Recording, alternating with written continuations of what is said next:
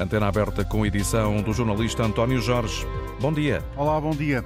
Vamos falar do Orçamento do Estado para o próximo ano. A proposta foi apresentada ontem pelo eh, Governo ao país, nomeadamente pelo Ministro das Finanças, Fernando Medina. Ao longo da próxima hora, vamos eh, dar oportunidade a quem está connosco, aos ouvintes que seguem este programa, eh, de apresentarem aqui algumas dúvidas ou considerações sobre as matérias que já são públicas e das quais já se tem uma informação razoável no sentido de podermos criar já uma opinião, de ter uma noção de qual o impacto eh, que estas propostas podem vir a ter na vida cotidiana e na vida de cada um de nós no próximo ano, quer das famílias, quer das empresas. Contamos eh, para isto eh, com a presença, que agradeço, de dois especialistas das duas maiores consultoras presentes em Portugal. Temos Ricardo Reis, fiscalista da Deloitte, Catarina Gonçalves, também especialista em impostos, tax partner da PwC PricewaterhouseCoopers. Bom dia a ambos, muito obrigado pela colaboração com a Rádio Pública. Em primeiro lugar, eh, Ricardo e Catarina, começo por si, Catarina, primeiras senhoras, eh, uma apreciação global a este orçamento. Há quem diga que ele é. Eh, eventualmente um orçamento otimista que tem uh, um valor de inflação uh, estimado de 4%, que fica abaixo daquilo que pode vir a ser a realidade. Olá, bom dia. Um, sim, não, não deixa de, de, ser, de ser verdade. Um, parecer que, de facto, a taxa de inflação que está uh, na base deste orçamento parece, de facto, mais baixa do que aquilo que é aquilo que, que conhecemos as medidas ah, que foram apresentadas, pelo menos na ótica, na ótica fiscal, têm essa taxa como, como base, nomeadamente no, no tema do, do, IRS e dos escalões do IRS, e se de facto a, a, a, inflação subir um pouco mais do que isso, poderá a, ter alguns impactos menos positivos do que aquilo que são as primeiras impressões que, que, possam advir desta, desta proposta. Nesse seu primeiro olhar, que outros pontos eh, gostaria de acrescentar, Catarina? Uh, eu diria que para, uh, enfim, é, é, é, de salientar de facto o acordo que foi celebrado, o, o, tema da, da estabilidade e do, e do, acordo transversal das medidas. É, é, muitas vezes apontado como, a falta de acordo é muitas vezes apontado como algo negativo para a estabilidade fiscal e, portanto, o facto de haver esse acordo eu diria que é, que é positivo há ainda muitas medidas que constavam desse acordo, que, enfim, que não, não são de aplicação imediata neste orçamento, portanto, o acordo é, é mais... Até 2026? Exatamente. Um, mas uh, eu diria que uh, houve algumas surpresas, uh, ou pelas ausências daquilo que, for, sendo discutido, ou por de facto novas medidas que uh, não tinham sido ainda uh, anunciadas uh, e, que, e que foram incluídas no, no orçamento. E refiro-me, por exemplo, àquilo que é a eliminação do período de reporte dos prejuízos fiscais para, para as empresas. Ricardo Reis, bom dia e obrigado também pela sua colaboração. Ricardo, quais são, na sua análise inicial, os pontos que gostaria de destacar daquilo que conhecemos e já foi apresentado uh, da proposta do Orçamento do Estado para o próximo ano. Bom dia, muito obrigado. Ehm, de facto, este orçamento é marcado por, por, por alguma contenção, ou seja, um orçamento que privilegia o equilíbrio das contas públicas e. Desculpa. Não faz mal. Aponta, aponta, para, uh, aponta para, um, para, um, para um déficit e para um rácio de dívida pública no sentido da sustentabilidade e por isso a primeira nota que, que, que, se vê neste orçamento é que é um orçamento de reação à conjuntura, em particular a, a, a inflação que, que, está prevista não só para 2023, os 4% que falávamos há pouco, mas também para 2022, por isso uma inflação acima dos 7%, e por isso que inclui um conjunto de medidas de uh, apoio às famílias e às empresas uh, para enfrentar este aumento de preços. Mas, ainda assim, medidas que não deixam de estar enquadradas numa visão geral de sustentabilidade eh, eh, das finanças públicas e, por isso, com uma preocupação para os dados, para a incerteza e para algum período de adversidade pode, económica que pode acontecer em 2023. Por isso, nota geral é, sim, de facto, a identificação de medidas que podemos, podemos calculizar e detalhar um pouco melhor à medida desta nossa conversa, não só para as famílias, como também para as empresas muitas uh, das medidas às empresas, como a Catarina falava há pouco, uh, decorrentes do acordo de rendimentos de, para a legislatura que foi formulado com, em concertação social, mas um orçamento não deixa de estar marcado para esta necessidade de contenção das finanças públicas e preparação da, da economia ou da, da, do quadro de finanças públicas para períodos de maior adversidade que podemos enfrentar já em 2023. Aliás, uma das críticas que tem sido veiculada por várias vozes é exatamente essa insuficiência deste Orçamento de Estado no que concerne ao rendimento real das famílias. Ricardo, concorda com esta crítica? É assim, essa crítica está, a maior parte das vezes, uh, fundamentada na circunstância de a inflação que se verifica em 2022 ser superior àquela que havia sido prevista na preparação do orçamento para 2022. O que significa que, nomeadamente, por exemplo, os escalões do IRS, que não sofreram uma atualização à inflação para o ano de 2022, quando agora estão a ser atualizados de acordo com a inflação esperada para o ano de 2023, aquilo que acontece é que o efeito cumulativo de 2022 com 2023, com a inflação de 2022 e com a inflação de 2023, não foi devidamente ou não está a ser devidamente uh, replicado naquilo que são, por exemplo, a atualização de escalões e outras medidas de atualização à inflação que o orçamento uh, prevê. E é essa ideia que o orçamento para 2023 devia não só prever a inflação de 2023, que vai correr por cima da inflação de 2022, por isso, não só prever a inflação de 2023, mas o efeito conjugado de 22, 2022 com 2023. E por isso, nessa perspectiva, uh, compreende-se a ideia que, por exemplo, o sistema fiscal associado ao IRS devia ter sido um pouco mais benevolente e prever uma atualização superior aos 5,1% que estão atualmente previstos, para considerar também eh, a inflação do ano de 2022. Por isso, nessa perspectiva, eh, podemos considerar que eh, o orçamento podia ser um pouco mais benevolente na, na, naquilo que é a adaptação do sistema fiscal ao novo quadro de aumento de preço e ao novo quadro inflacionista. Mas, como digo, e repetindo o que disse há pouco, é um orçamento que está preparado para, para alterações que possam ocorrer já no início de 2023 em função da evolução da economia. Catarina Gonçalves, da PwC, alguma nuance a acrescentar ao que disse o seu colega Ricardo Reis, da Deloitte? Eu concordo plenamente com, com o que o Ricardo uh, referiu um, porque de facto assim, o, aquilo que é dito sobre, uh, de alguma forma, a neutralização dos, dos impactos da inflação um, só ocorrem de facto, por, por via deste orçamento, só ocorrem de facto uh, se a inflação de 2023 for a que é esperada, mas não recuperam a, a, a perda de, de, de rendimento que, que, se operou em 2022. Uhum. Ouvimos aqui já esta manhã na rádio um colega vosso, Pedro Marinho Falcão, a dizer a propósito de um dos pontos que agora uh, começamos, se estiverem de acordo, a olhar com mais uh, detalhe. Uh, que a ideia das famílias que têm crédito à habitação podem pagar por mês menos IRS é uma ficção. Catarina, qual é a sua leitura? De facto, não há uma redução do IRS um, que as, as famílias pagam. Falou-se ou especulou-se que poderia haver a reintrodução de, uma dedução uh, dos, dos, juros pagos nos, nos, empréstimos de crédito à habitação, uh, mas não foi isso que, que, aconteceu. Na verdade, o que vai acontecer é um, é um alívio daquilo que é a taxa da, da, retenção na fonte, portanto, que os, os as, as, famílias ou os, os trabalhadores vão, no fundo, sofrer ao longo de metade do, do, do, ano, não é?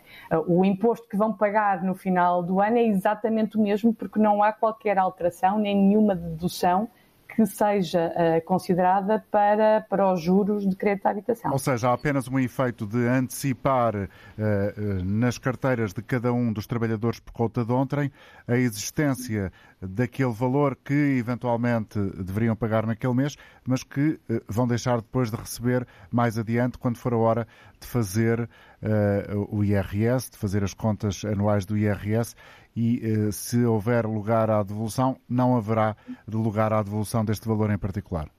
É, precisamente, né? no fundo aumenta-se aqui a, a, capacidade financeira ao longo, ao longo do ano, mas uh, é uma mera ficção e, e, e, ela tem que ser reposta, portanto, se houver lugar a ela, tem que ser reposta no final do ano, não há um alívio do IRS. Ricardo Reis. Sim, completamente de acordo, é exatamente isso que, se, que, que, acontece. O que acontece é um efeito de liquidez, por isso, uma maior disponibilidade financeira ao longo do ano, que será compensado com uma menor disponibilidade financeira no, fim, no ano seguinte, quando se acertar a liquidação de IRS. Estamos uh, alinhados então já nesta emissão da Antena Aberta em relação a este ponto. Os nossos convidados concordam que esta ideia apresentada no Orçamento do Estado não é de facto um benefício uh, substancial, efetivo para os trabalhadores uh, por conta de outrem que ganhem até 2.700 euros mensais. Vamos lançar, como é evidente, outra vez o desafio ao nosso auditório. Quem quiser apresentar dúvidas ou uh, considerações, comentários, pode participar através do 822-0101. Luís Branco está connosco na Foz do Aralho. Bom dia, Luís. Bem-vindo ao programa. Muito bom dia, obrigado, desde já, e um abraço a todos. Eh, eu, a minha opinião em relação ao Orçamento de Estado eh, deste ano, tenho algumas dúvidas. Eh, estou a tentar ser otimista, eu trabalho a recibos verdes na área da cultura e penso que, em termos líquidos, nós não vamos beneficiar assim tanto quanto isso. Eu gostava muito que o Sr. Primeiro-Ministro ou que o Sr. Ministro da, da, da Economia viesse dizer frontalmente aquilo que vai exatamente passar no próximo ano eh, porque eh, acho que temos ouvido muito pouco o Sr. Ministro eh, da Economia a falar sobre esta questão e acho que era preponderante para nós jovens e tentar perceber aquilo que aí vem, não só neste último trimestre do ano, mas aquilo que se aproxima. Muito obrigado a todos. Obrigado, Luís. Vamos ouvir no Porto Jerónimo Fernandes. Bom dia. Bom dia, obrigado. Hum, Ora bem, eh, penso que já todos percebemos que vem aí uma grande crise económica. Ehm, os comentadores são unânimes, os especialistas. Eh, Alô, Jerónimo. Sim, sim. Ah, Estão a ouvir? Por instantes perdemos o, o contacto. Sim, Estou a ouvi-lo bem. Sim.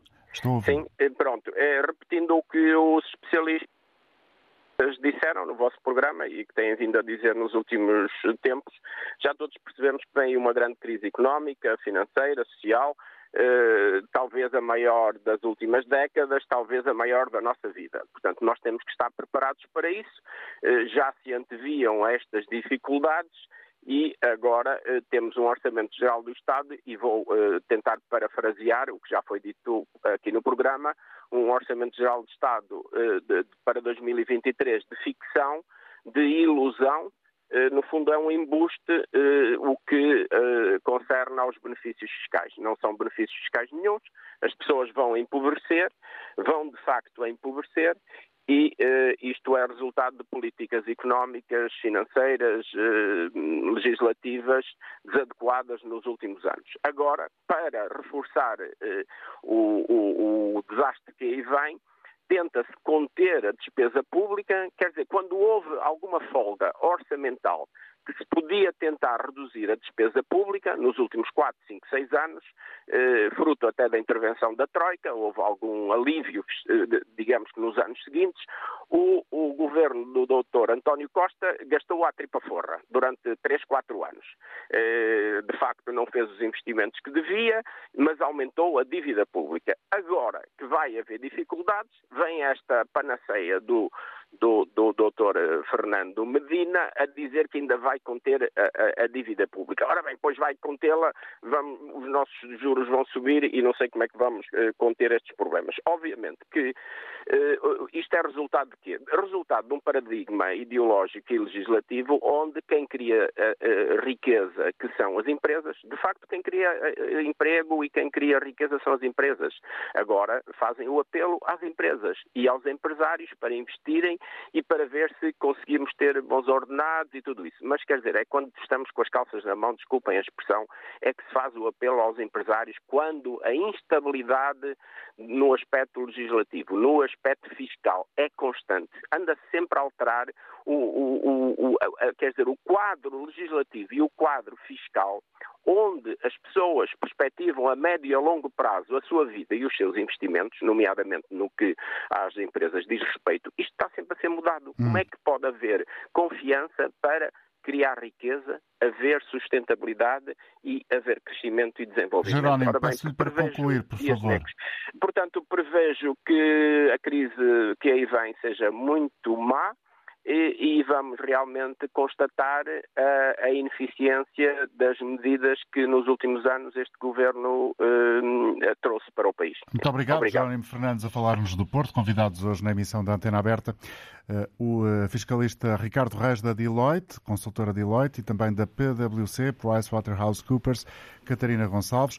Catarina, alguma nota sobre estas duas intervenções? Uma sobre recibos verdes e o que o Orçamento de Estado acautela ou não relativamente às pessoas que estão nesta circunstância e depois, eh, claro, uma observação, eh, um comentário, digamos assim, mais abrangente que demonstra uma impressão que este Orçamento de Estado, na realidade, representa empobrecimento para os trabalhadores. Relativamente aos, aos verdes, de facto, não há nenhuma medida específica para, para, essa, para essa realidade. Um, e na área da cultura uh, ainda, uh, ainda, ainda menos, pelo menos em, em, em termos fiscais. Uh, salientaria talvez, enfim, o, a possibilidade, e não sei se, se quem nos ouve é, é, um jovem a que pudesse ser aplicado o regime do, do, IR, do IRS jovem, um, na medida em que esse sim teve, teve algum, algum alargamento, um, algum reforço, no fundo, daquilo que são as percentagens de rendimento excluído de, de tributação.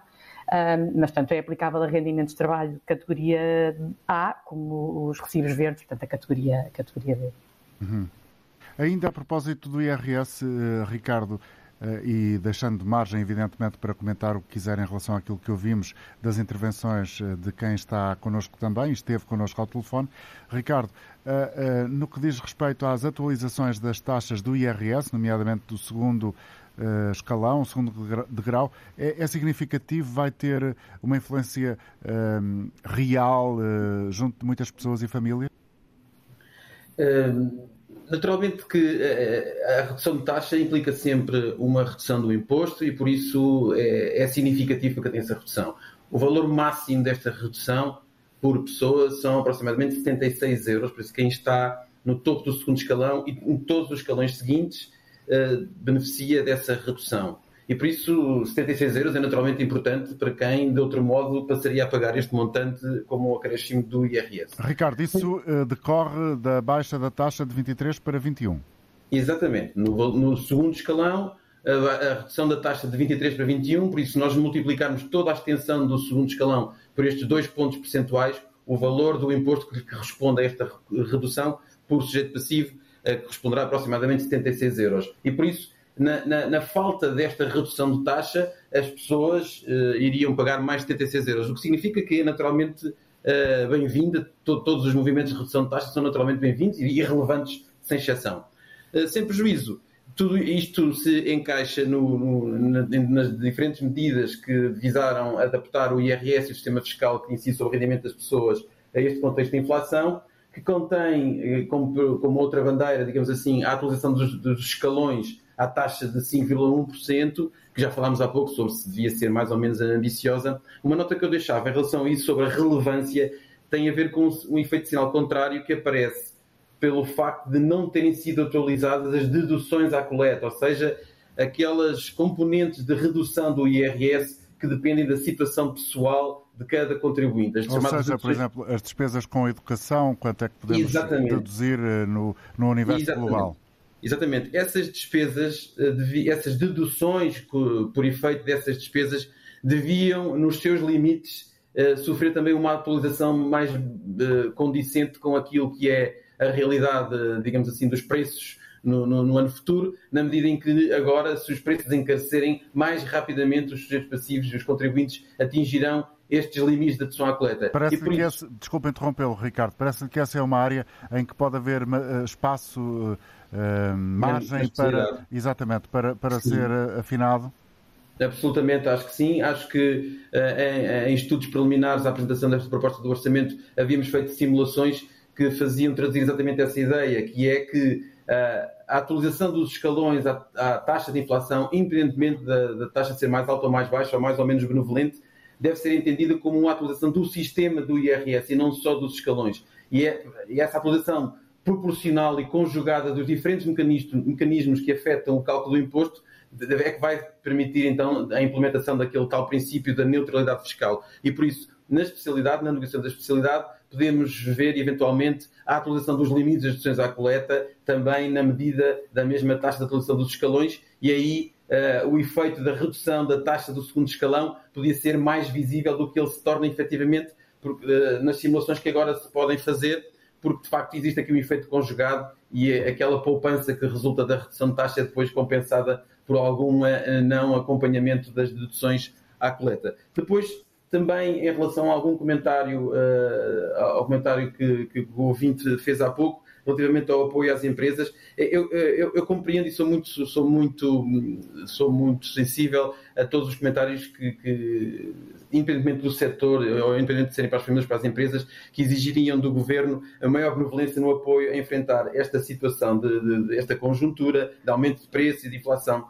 Mas gostava também de trazer aqui as críticas que outros fazem a este orçamento relativamente à benevolência do apoio às empresas e salientar uh, uh, algumas medidas que foram introduzidas de apoio às empresas e que, e que, podem fazer aqui alguma diferença em contextos de conjuntura menos favorável, nomeadamente a medida que elimina a, a limitação temporal ao reporte dos prejuízos fiscais. Ou seja, sempre que uma empresa tem, há um ano que corre mal e gera um prejuízo, o lucro que a empresa gerar nos anos seguintes pode, compensar por esse, pode ser compensado por esse prejuízo dos anos anteriores, de tal forma que o imposto que é pago sobre esse lucro futuro é mais baixo, porque é compensado pelas perdas de determinado ano.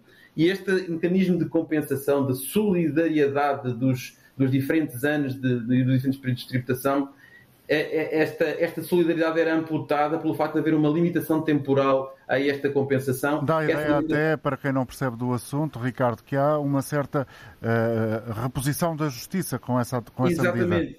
Exatamente, ou seja, sempre que alguém apurar uma perda, saberá que essa perda servirá para compensar lucros futuros que, e por isso o imposto associado a esses lucros futuros poderá ser mais baixo. E este mecanismo de solidariedade dos períodos de compensação eh, havia uma limitação, por isso nem sempre era verificado, ela desaparece agora e isso é, é um aspecto muito importante eh, para os empresários. Bem, sei que podíamos falar em outro tipo de medidas de apoio às empresas, também as há uh, muito setoriais e muito pontuais, nomeadamente a majoração do gasto, seja com salários, seja com com a compra de, de, de, de materiais e, e, e, matérias consumíveis, nomeadamente energia uh, ou rações, no caso do setor agrícola. Por isso, algumas compensações pontuais para o período que atravessamos, mas uh, também de salientar que existem, de facto, algumas medidas relevantes, nomeadamente esta dos prejuízos fiscais, é relevante no contexto da tributação das empresas. Catarina Gonçalves, da PwC.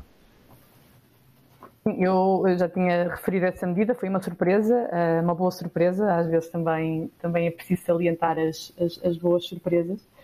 Um, e eu também, ligada a esse tema, provavelmente salientaria também a eliminação daquilo que é a necessidade de submeter um requerimento sempre que há algumas eh, operações de aquisição ou reestruturação de, de empresa.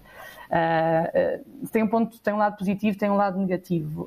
Um, estes requerimentos que eram submetidos estavam a demorar muito tempo a ser, a ser respondidos e, portanto, isso criava muita incerteza no, no seio uh, empresarial. Uh, o facto de não termos agora requerimentos e, no fundo, ficarmos a aguardar um selo de uh, quase qualidade uh, posterior da autoridade tributária em sede de inspeção pode vir a criar alguma litigiosidade uh, no, no futuro.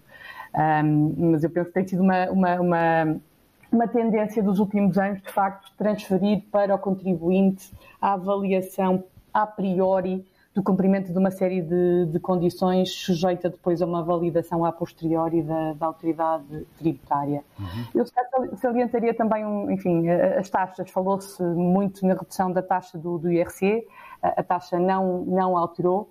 Uh, portanto, mantemos uma taxa nominal de, de 21%.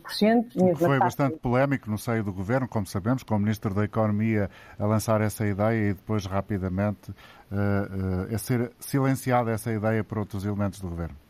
Precisamente.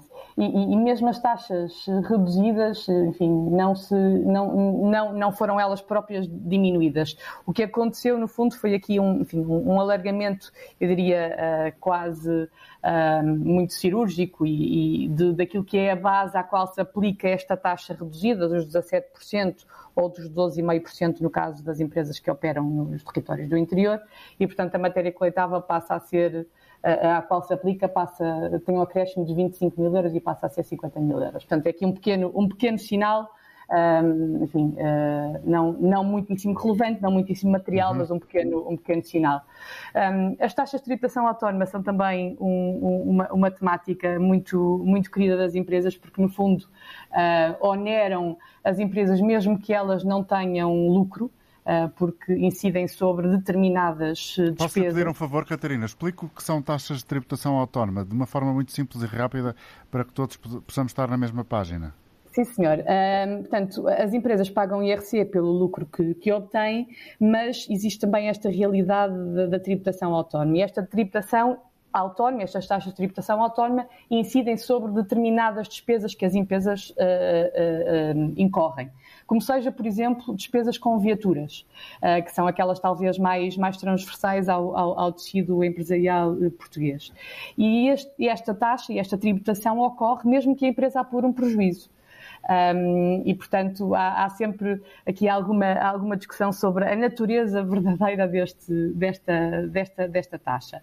Um, e, portanto, usando o, o exemplo do, dos, das, das, viaturas, porque foi, foi aqui também que houve, que houve alterações, um, as taxas de tributação autónoma variam de acordo com aquilo que é o, o valor de aquisição das viaturas. Portanto, quanto mais alto o valor de aquisição, mais alta a taxa que é aplicável a todas as despesas que se incorrem, uh, incorram com essa, Sim, com essa nesse, nesse, particular ainda, deixe-me aqui acrescentar esta folha, digamos assim, os carros elétricos mais caros, acima dos 62 mil euros, 62.500 euros, vão deixar de, estar isentos e vão passar a pagar também imposto único de circulação e ISV.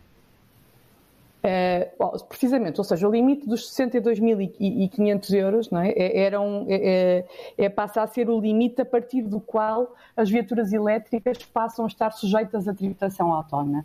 Uh, ou os encargos com as viaturas elétricas passam a estar sujeitos à tributação autónoma. O que não acontecia até agora, independentemente do valor da aquisição de uma viatura elétrica. Portanto, uma empresa que até agora tivesse uma viatura que tivesse custado 100 mil euros, por, por hipótese, quaisquer encargos que suportasse com, com, a sua, com essa viatura não, não tinham esta, esta dita tributação. Era no fundo o que estava a dizer e agora ficou mais claro, uh, julgo eu, para quem nos está a acompanhar. Catarina, vamos já voltar a conversar, se me permite. A Catarina Gonçalves, da PwC, o Ricardo Reis, da Deloitte, estão connosco esta manhã. Fazem o favor de nos ajudar a traduzir o que são os pontos mais significativos desta proposta de Orçamento do Estado. Adelino Pires é ouvinte da rádio, está connosco em Abrantes. Bom dia e bem-vindo dia, Sr. Dr. António Jorge, e a, e, a, e a, todos os senhores rádio ouvintes.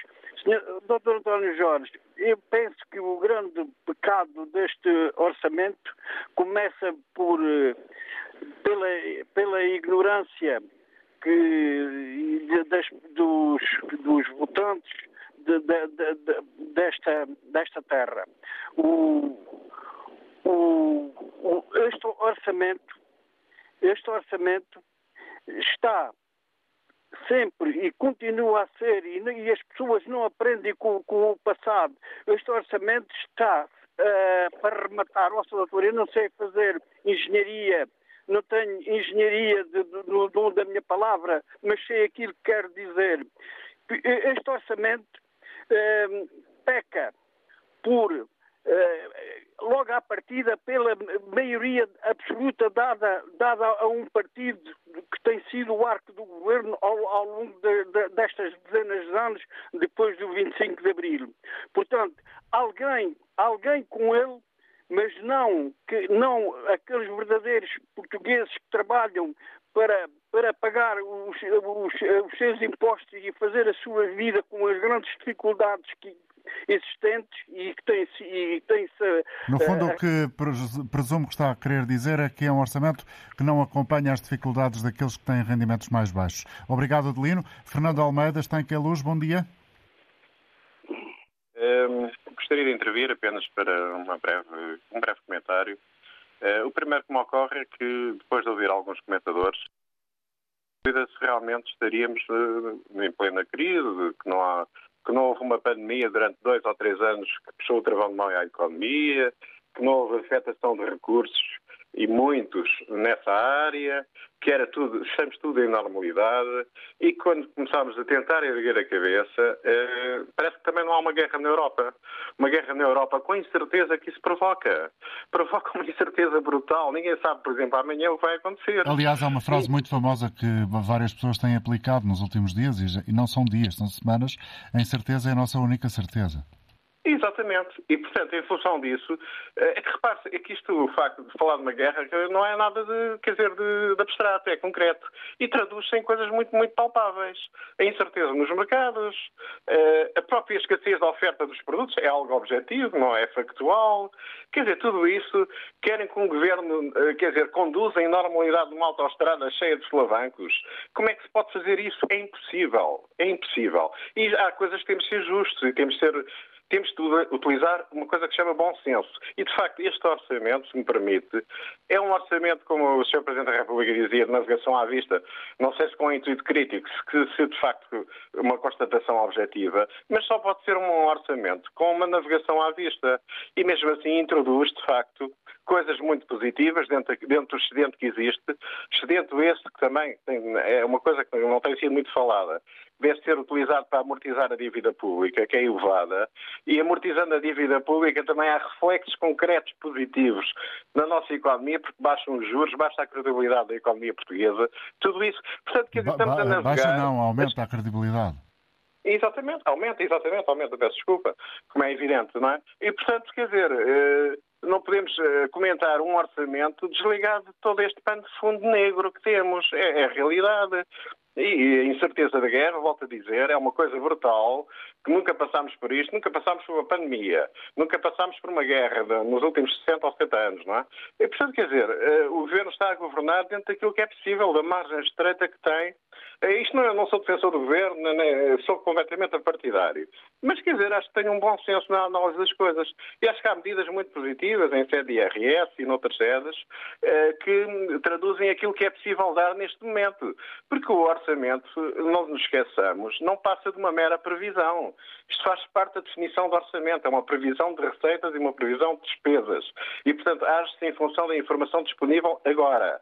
E agora a informação que existe é a que eu disse, e, portanto, a palavra-chave é prudência, não gastar mais do que aquilo que se pode gastar e não, não, não digamos, não um, aligerar almofadas que possam ser possíveis, do, ou seja, que, que, possa ser necessário utilizar no futuro.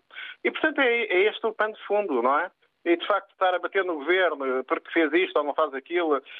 Quer dizer, isto é tudo, os recursos são limitados por natureza. E como a condicionante destas, eu gostaria de ver quem é que faz melhor. Provavelmente quem ensina é capaz de fazer melhor, não é? Costuma ser quem, quem não sabe ensina, não é? Vão para lá e tentem governar com o quadro que têm e vão ver as dificuldades com que se separam. É apenas isso que eu gostaria de deixar. Uma palavra dito. de bom senso na análise que é preciso sobre uma situação crítica que estamos a viver e com a incerteza que não sabemos o dia da manhã. Muito Bom obrigado, dia. Fernando Almeida, a falar de Queluz.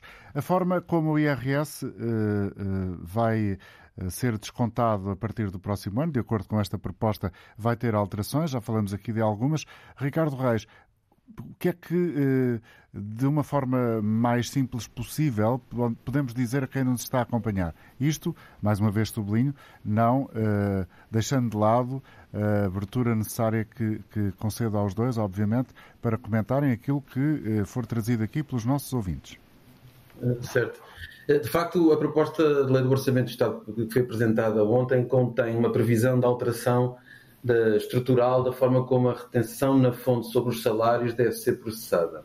E para tentar simplificar o mais possível, até, até este momento, por isso a data que nós estamos a falar, eh, a retenção na fonte sobre os salários é feita a, a, de acordo com o método que nós chamamos de taxa proporcional, ou seja, a mesma taxa é válida para todo o rendimento. E à medida que o rendimento cresce, que o salário cresce, essa taxa vai aumentando e aplica-se a todo o rendimento. Por isso, uma só taxa. O que é que isto significa? Significa que na retenção na fonte, quando uma pessoa beneficia de um aumento do salário, pode uh, esse aumento provocar um aumento da taxa de retenção na fonte, que, ao ser aplicado a todo o salário, todo o novo salário, faz com que no líquido, naquilo que é o salário líquido, e sem prejuízo e apesar do aumento, a pessoa acaba por ter um salário líquido mais baixo. esta situação prevê-se que venha a ser corrigida sob o formato que ainda não, está, não é conhecido, foi meramente anunciado, de tal forma que a retenção na fonte seja feita também com taxas progressivas, ou seja, taxas que são diferentes consoante o nível de rendimento, ao invés de ser a mesma taxa proporcional, ou seja, a mesma taxa para todo o rendimento. E por isso, que a retenção na fonte seja de tal forma que um aumento do salário provoque um aumento da taxa de retenção na fonte, mas apenas e só aplicável essa superior à retenção na fonte ao rendimento incremental, por isso à fatia do rendimento superior, de tal forma que todos os aumentos de, do salário sejam bruto, sejam repercutidos no aumento do salário líquido.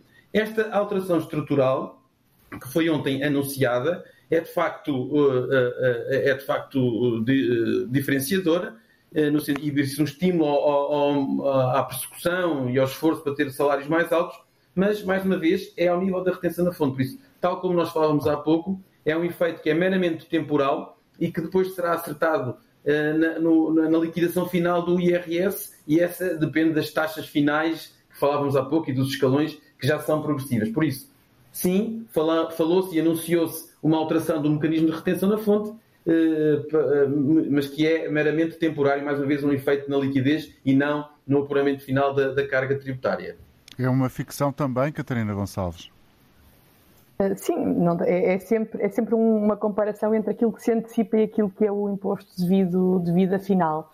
Uh, portanto, as contas têm que ser sempre feitas considerando o imposto devido de vida final, porque senão pode ficar com uma, um, uma impressão um, incorreta daquilo que é uh, uh, o imposto a pagar. Ou seja, Eu... se, se, cada um de nós, trabalhador por conta de outrem, por exemplo, tiver ao fim do mês, com a aplicação desta mudança da taxa de retenção, um pouco mais de dinheiro no, na conta, não quer dizer que no fim do ano, feitos os devidos acertos, haja assim uma, um aumento significativo do poder de compra. É verdade. Não é imediato, pelo menos. Ok. Mais mudanças substanciais do seu ponto de vista, Catarina, uma vez que estamos a chegar ao final do programa e haja pontos que eventualmente considere relevantes, não só para o universo das empresas, mas também das famílias, e que eh, pudesse trazer aqui também como escolha sua eh, para chamar a atenção de quem nos ouve eh, de alguns eh, efeitos eventualmente transformadores que este orçamento, esta proposta, caso venha a ser aprovada ou até eventualmente até melhorada e que, enfim, possa ter uma tradução significativa ou pelo menos com alguma relevância na nossa vida? Eu, eu chamaria a atenção, talvez também pelo, pelo mediatismo da criação daquilo que foi um regime de tributação para os criptoativos. Um, enfim, a, a realidade uh, é que a nossa legislação não estava preparada para, para enquadrar estas, estas novas realidades um, e uh, aquilo que se, que se fez agora, uh, talvez um bocadinho, apesar da, das reservas que foram manifestadas pelos, pelos agentes do, do sistema, foi procurar enquadrar os, os rendimentos nas tipologias que, que existem. E, portanto, eh, Ou seja, exemplo... traduzindo para um auditório menos, menos informado sobre estas matérias, quem tem algum investimento e rendimento em criptomoedas passa a ser, a ser também tributado? Potencialmente, exatamente. Ou seja, quem faz, quem tem uma atividade de emissão de criptoativos, a mineração ou a validação das transações, uh, e, é, e, é, uma pessoa singular, passará a, a, a ser tributado uh, no âmbito da categoria B, portanto, isto quer dizer às taxas normais de IRS. Portanto, o rendimento é incluído uh, para efeitos de, de tributação naquelas, naqueles escalões que, que falámos mais, mais cedo. Se, uh, na verdade, eu apenas transacionar criptoativos enfim, quase de forma, não que não seja a minha, a minha atividade, as mais-valias que venha a obter e se esses criptoativos forem detidos há menos de, de, um ano, passam a ser tributadas a uma taxa de 28%. De 28%. Um, portanto, a isenção uh, existe se os criptoativos forem detidos por mais, por mais de um ano. Eu portanto, chamaria também uh, a atenção que uh, também se discutiu muito as permutas de imóveis quando, quando no fundo um imóvel era vendido uh, contra o pagamento em, de, com a entrega de, de criptoativos, não é? Isso se chamou uma, uma permuta. Uh, e também aqui se passa, no fundo, a, a, dizer que o IMT, portanto, que incide sobre a transmissão do imóvel, uh, passa a, a considerar-se para efeito de determinação do valor sujeito o valor dos criptoativos que forem dados em, em troca desse, desse mesmo imóvel. E do seu lado, Ricardo, há aspectos que ainda não tínhamos falado aqui que considere eh, que de alguma forma podem ter algum efeito transformador? Sim, pegando no mesmo critério que a Catarina utilizou para selecionar o tema, também em função do mediatismo que teve, salientava a alteração do mecanismo do mínimo de existência, ou seja, é algo que está no código do IRS e que faz com que uh, o rendimento líquido dos, dos sujeitos passivos não seja inferior a um determinado valor valor esse determinado de mínimo de existência. Ou seja, há um desconto ao IRS, há um perdão do IRS, sempre que esse IRS transforma o rendimento bruto e o reduz abaixo uh, desse, desse limiar mínimo. Estamos a este falar de 930 euros? É, essa, é esse ponto? Não. Não, não, não, é, não. O valor, o valor, o valor que, que, estamos a falar da retribuição mensal garantida, por isso um valor mais próximo anualmente de 10.640 euros agora. O mínimo, o mínimo, de todos, quase. O mínimo de existência. Aquilo que, que, está, que esse mecanismo, na sua formulação atual, uh, faz é que as pessoas que ganham um pouco acima do salário mínimo nacional acabam por ter um rendimento líquido idêntico às pessoas que ganham o salário mínimo nacional. E por isso não existia um incentivo a ter um salário bruto mais alto que o salário mínimo, senão se essa grandeza fosse significativamente superior. E por isso, eh, o que nós tínhamos era uma situação em que, apesar de duas pessoas terem salários diferentes, quem tinha o salário mais alto acaba por ter o mesmo rendimento líquido que quem tinha o salário mais baixo. E esse mecanismo foi alterado, é proposta a sua alteração, para proteger exatamente essa circunstância no sentido em que quem tiver salários mais altos do que o salário mínimo, e por isso na vizinhança do salário mínimo, e que aquilo que se pretende proteger é até mil euros por mês, é garantido que o salário líquido, por isso aumento o salário mínimo até mil euros, tem a garantia que o salário líquido também tem um aumento correspondente.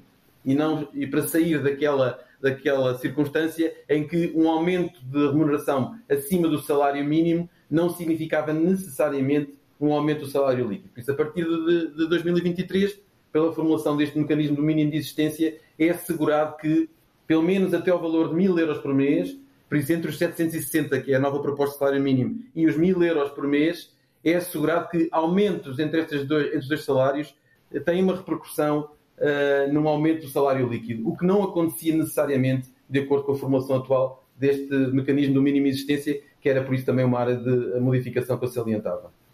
E há ainda uma outra questão que tem a ver com, uh, no fundo, uh, a possibilidade das empresas que estão a ter mais benefícios com a crise de terem que pagar um novo imposto. Qual é a vossa leitura sobre isto, uh, Catarina Gonçalves? Ah, enfim, eh, não foi incluído no, no, orçamento porque se pretende que tenha impacto já em 2022 e o orçamento só terá, ah, no fundo, das... aplicação sim. a partir de 2023, ah, mas no fundo decorre daquilo que é um, um regulamento uh, europeu um, e, portanto, Portugal não poderá deixar de, de, de aplicar essa, essa medida uh, na medida em que faz parte da União Europeia simultaneamente há no orçamento, aí sim, um incentivo fiscal para a produção de energia em autoconsumo. Deste ponto de vista, Uh, tendo em conta uh, o uh, panorama de crise energética que atravessamos, este orçamento, na vossa primeira análise, na, na vossa primeira leitura, acompanha esta, esta realidade? Tem medidas que acompanham essa realidade? Qual é a sua impressão, Catarina? Tem algumas, mas enfim, diria que muito, muito pontuais e muito cirúrgica, não é? Uh, é, exatamente. Como, como refere aquela que, portanto, o incentivo em sede de, de, de IRS, de facto, uh, para a produção de energia renovável, um, pelos, por particulares, um, e também uh, aquilo que já tinha sido anunciado em, em, em setembro, em meados de setembro, no fundo, uma majoração dos, dos gastos incorridos pelas, pelas empresas com, com essas determinadas fontes energéticas, sendo que uh, o orçamento vem clarificar que a majoração não incide sobre a total dos, dos encargos, mas sobre aquilo que for o diferencial, portanto, o excesso face aos encargos incorridos no ano, no ano anterior. Portanto, diria que sim, são, são medidas uh, uh. Faz falta alguma coisa, Ricardo, neste ponto? Gostava, assim, de, voltando relativamente à, à taxa do IRC, ou aumento da tributação das empresas sobre os lucros extraordinários, de referir o seguinte, que uh, este, este imposto vai, é, é direcionado a, a setores pré-determinados, no setor dos setores petrolíferos e da produção de combustíveis, que são setores onde operam grandes empresas, e de chamar a atenção que a previsão que, que, aquilo que se estima que venha a acontecer o que está previsto é que a taxa sobre estes lucros seja de uma taxa de 33%, ou não inferior a 33%. E são lucros extraordinários, ou seja, lucros que crescem a, a, a lucros, ou à média de lucros de anos anteriores. E estas grandes empresas estão, eh, face à sua dimensão, os lucros, digamos assim, a última fatia dos lucros, os lucros nos seus valores mais, na sua grandeza total, eles atualmente, eh, por isso são lucros, estamos a falar de para cima de 35 milhões de euros por ano, eles atualmente estão sujeitos a uma tributação de IRC já à taxa de 31,5. Por isso, a criação de um imposto com uma taxa de 33, sendo certo que é um acréscimo de um ponto percentual e meio, por isso 1,5 pontos percentuais, e por isso tudo faz diferença aqui também, mas não é, não se espera, em função da grandeza das empresas que poderão ser afetadas, pode não ser uh, arrecador, pode não gerar uma receita fiscal tão relevante quanto isso, que na medida em que as taxas de tributação para este tipo de empresas, de grandes empresas, pode estar já muito próximo dos 33%. Por isso pode ser algo que nós teremos que implementar, mas que não, não significa necessariamente um acréscimo de receita fiscal uh, muito relevante. Para concluirmos o programa, faltam 4 minutos, 3 e meio, 3 e meio para o meio-dia. Uh, Catarina Gonçalves, vamos a um ponto que já aqui foi focado largamente, não só pelas vossas intervenções, mas também por algumas dos nossos ouvintes. Um orçamento demasiado concentrado nas prioridades da dívida pública e na redução do déficit. Esta é a opção certa, do vosso ponto de vista, tendo em conta uh, a recessão uh, que o FMI, por exemplo, anuncia já para vários países mundiais, para grandes economias? Eu diria que a redução da dívida pública, enfim, considerando os níveis em que, em que nós já, em que Portugal já, já esteve, penso que é, que é um objetivo salutar e que se deve, de facto, uh, uh, prosseguir. Concordo com alguns comentários que foram, que foram sido feitos, não é? que parece que estamos a fazer um. Enfim, é difícil fazer um, um orçamento de contas certas, uh, considerando o, o, cenário macroeconómico de, de incerteza em que, em, em que estamos. Mas mas os o objetivo em si parece-me um, objetivo acertado e que deve ser prosseguido. Do seu lado, Ricardo Reis. Estou geralmente de acordo com o que referiu a Catarina, no sentido em que nota-se que o otimismo que, que, é, o otimismo que é transmitido pelos, pelos governantes está muito associado à prudência e não necessariamente com um, uma visão mais benevolente daquilo que é a realidade económica futura. Eu acho que existe incerteza e a cautela eh, é necessária eh, no contexto da formação do Orçamento de Estado para 2023, porque aquilo que são aumentos de preços significam eh, necessariamente aumentos da taxa de juro e os aumentos de taxa de juro vão necessariamente também implicar o aumento dos custos da dívida pública e as finanças públicas de Portugal e não só dos países da zona euro devem estar preparadas para este aumento das taxas de juros. Caso contrário, nós temos uma crise de finanças públicas em consequência desta crise económica ou da situação de, guerra e de aumento das taxas de juros. Por isso, uh, acho que otimismo pode ser interpretado como cautela e é a circunstância dos, dos tempos em que vivemos e por isso não consigo uh, discordar da ideia que nós temos que estar preparados para modificar e alinhar uh, a orientação da, das opções de finanças públicas no, no, ao longo do próximo ano. Por outro lado, também gostava de referir que muitas vezes discute o orçamento em função das medidas de apoio circunstancial e pontual que podem ser dados às famílias ou às empresas para fazer face a momentos circunstanciais e pontuais de, de, de económicos e sociais, por isso do, do momento, e por isso muito, podemos, nesse contexto, falar que uh, o orçamento podia ser mais benevolente e dar apoios mais reforçados, eh, melhor seria naturalmente que a situação das finanças públicas permitisse um, um, um, maior apoio, mas também acho que devíamos pensar no sistema fiscal e não tanto nas medidas de subvenção ou de apoio, de subsídio, mas no sistema fiscal de alterações legislativas, como uh, medidas que afetam o comportamento das famílias e das empresas naquilo que são as suas decisões de trabalhar e uhum. empreender, essas sim geradoras de, de, de produto, não é? de rendimento e de, de, crescimento. De riqueza. Ricardo Reis, Catarina Gonçalves, muito obrigado a ambos, uh, fiscalistas da Deloitte e da PwC que uh, estiveram connosco aqui a explicar e olhar para este orçamento.